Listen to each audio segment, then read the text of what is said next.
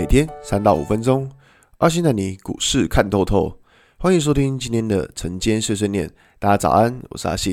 今天是十二月二十八号，礼拜一。昨天上礼拜因为美股圣诞节的关系，所以美股是休市的，所以我们直接看到台股。那昨天台呃，今天台股、最大的新闻大概就是川普拒绝签署纾困案，然后新闻写到会有千万失业者会断粮。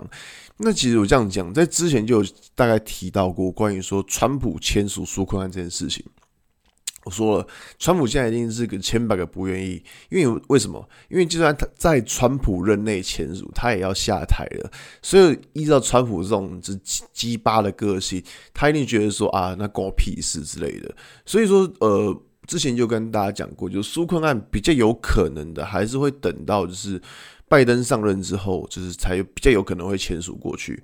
那可以看到，其实这件事情在应该说，像对台股来说，其实。呃，不能说没有影响，但我觉得是跟全球股市都会有一定的影响在。毕竟现在市场缺的什么？缺就是资金动能。我们现在怎么知道？就是股市啊，最重要就是资金动能。如果没有资金，基本上股市很容易往下跌。所以这个是为什么历史上的每一次崩盘都是在美国联总会宣布升息之后，升息之后市场会把钱抽回来，那钱减少了，资金减少了。股市当然往下跌的可能性就会增加了，所以这个是在于就是国际上就这两天一个比较大的新闻。那如果从台股来看哦，这礼拜台股只有四个交易日，四个交易日就代表说，诶，周线的量能可能是减少的。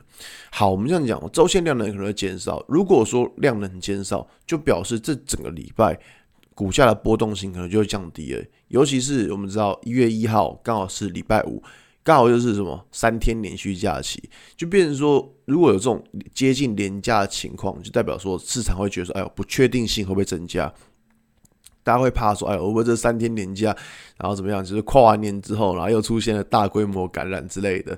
所以这个就是大家会去思考说，呃，有没有可能会发生这种事情？市场会自动自己去想一些问题出来。那我们这样说了，就是你不能去预设说。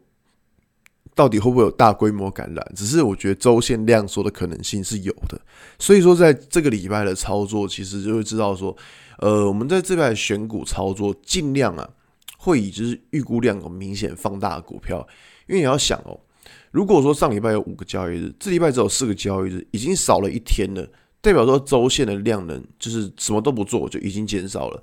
如果预估量还没有放大，这个就表示说这一档股票可能这个礼拜。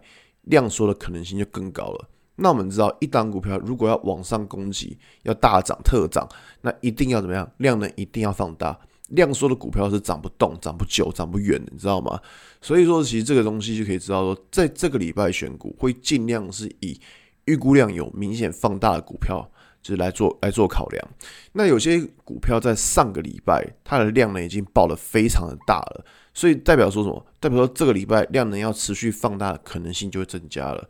所以在这种状况之下，就变成说，就是呃，你的选股就也要避开是上个礼拜量能非常大的股票。所以这边大概呃选股的呃呃应该说选股的逻辑就是在这个就是在预估量的部分。那当然像什么均线排列啊那些东西，那个本来就是必备的，好吗？那只能说就是在今年就剩下四个交易日的，反正就是大家还是稍微留意一下吧。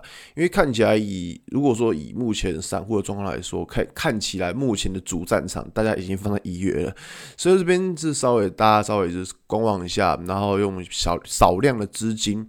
那我觉得来参与这个市场，我觉得是比较好的方式，好吧？那今天节目就到这边。如果你喜欢今天的内容，记得按下追踪关注我。如果想知道更多更详尽的分析，在我的专案《给通勤族的标股报告书》里面有更多股市洞察分享给大家哦。阿信今天碎碎念，我们明天见，拜拜。